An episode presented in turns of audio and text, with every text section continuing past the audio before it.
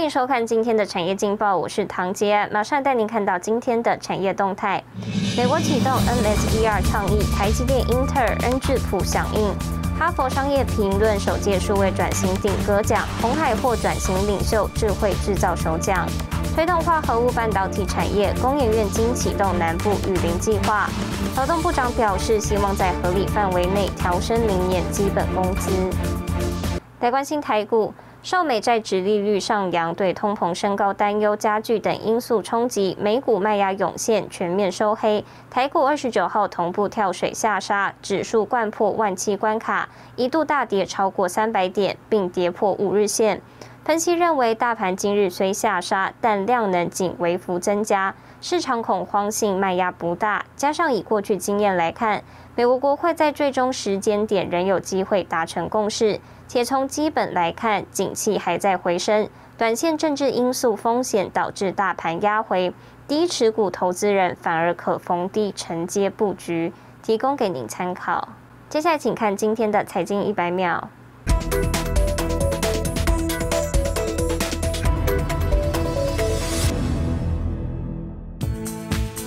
周二，加拿大总理杜鲁道表示，可能在未来几周内决定是否禁止华为五 G 设备。上周，杜鲁道指出，有很多加拿大的电信公司都开始移除华为设备。目前，加国两家最大的无线电供应商与爱立信和诺基亚合作建设五 G 网络。南韩财经媒体 Business Korea 报道，美国政府要求台积电、三星电子、SK 海力士和英特尔等晶片制造商在十一月八日前提交客户名单、库存状态和未来的生产计划等机密资料，以找出造成全球晶片短缺的原因。对此，台积电不予评论。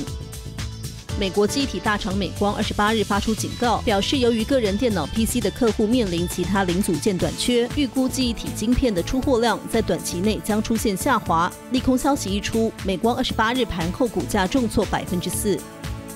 美股费城半导体指数二十八日收盘重挫百分之三点八，跌至八月二十日以来最低，创三月出来最大单日跌幅。三十档成分股全都不知倒地，晶片股重挫可归咎于两大原因，包括艾斯摩尔和应用材料的投资评级建议被降至中性，两家股票一路下杀，连带拖累辉达、超维、台积电等股价。另外，美国公债值利率上升，促使投资人抛售估值昂贵的成长型股票，科技股对利率上升的预期尤其敏感。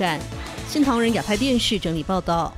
美国联邦通信委员会二十七号宣布，将启动十九亿美元（约新台币五百三十亿元）的补助计划，来协助美国乡村电信商、医院、学校汰换华为、中兴通讯等中汽设备。法人预估，Nokia、爱立信、思科将获转单，相关的台厂供应链红海、台达电等也有望受惠。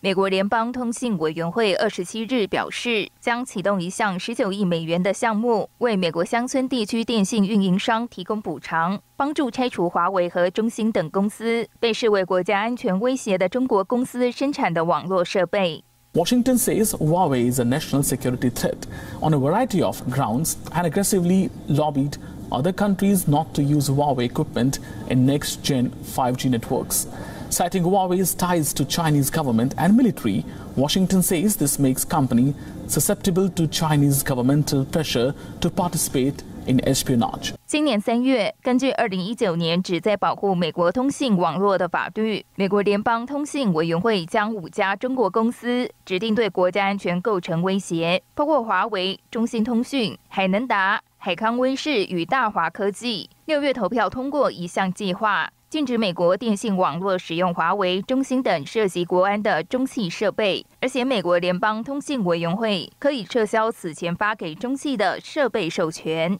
Worsening U.S.-China trade ties, U.S. Commerce Secretary has said Biden administration will take further action against China's telecom firm Huawei if necessary after some Republican lawmakers they pressed for more steps. 美国这一项补助计划协助一千万以内用户的中小型乡村电信业者及医院、学校、图书馆进行设备替换，相关设备采购、人力支出都可提出补助申请。美国持续排除中系生产设备，法人预估爱立信、诺基亚及思科在台湾相关电信设备合作伙伴，包括红海、台达电、深达科等，将渴望受惠。新唐亚太电视王冠霖、李晶晶综合报道。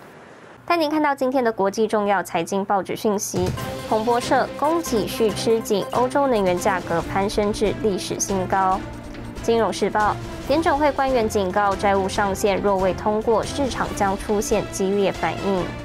华尔街日报：美国天然气飙涨至七年半高点，带动原油价格创近三年来新高。日本产经新闻：日本交通省向 JR 北海道与四国纾困一千亿日元。台湾一位食品业者蔡彩欣拥有二十多年食品研发加工的经验，希望让家中年迈双亲也能容易品尝米食，于是投入粥品研发，获得经济部的青睐，进一步拓展国际市场。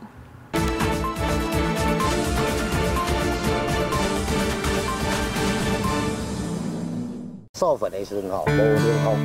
连风也变空包饭，俏丽卷发，白色上衣，一身干练。食品公司董事长蔡彩星向农会学习稻米知识，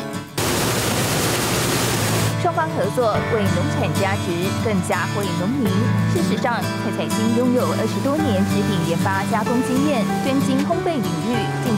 开始研发粥品，为的是家中年迈的双亲，八九十岁，他牙口不好，所以我们就把海鲜粥打。用果汁机打成打成那种比较糊状的东西，让他容易漱口。结果我发现我爸爸吃了两碗，从脸上发出那种受到尊重、那个口感跟味觉的感觉，我我由衷的觉得，真的发自内心的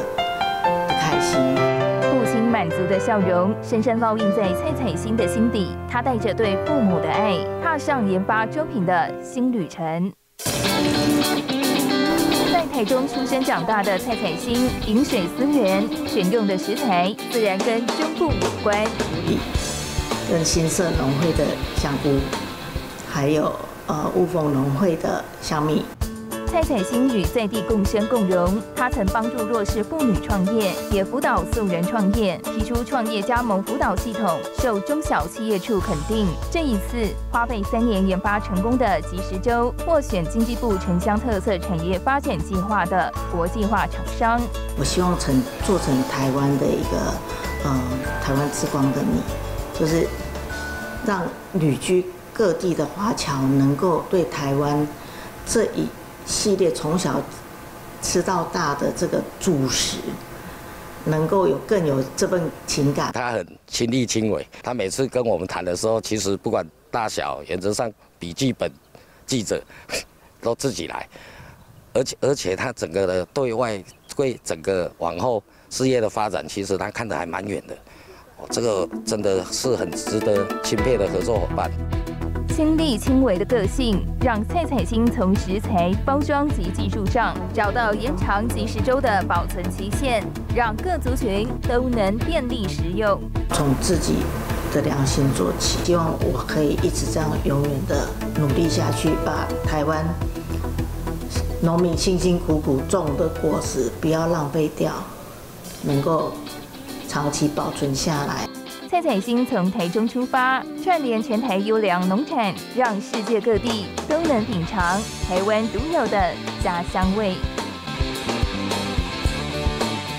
带您看到明天九月三十号星期四有哪些重要的财经活动：欧元区公布八月失业率，美国公布上周首次申领失业金人数，Fed 主席鲍尔与财长耶伦动院作证，台美商会闭门会谈。谢谢您收看今天的产业劲报，我是唐吉安，我们明天再见。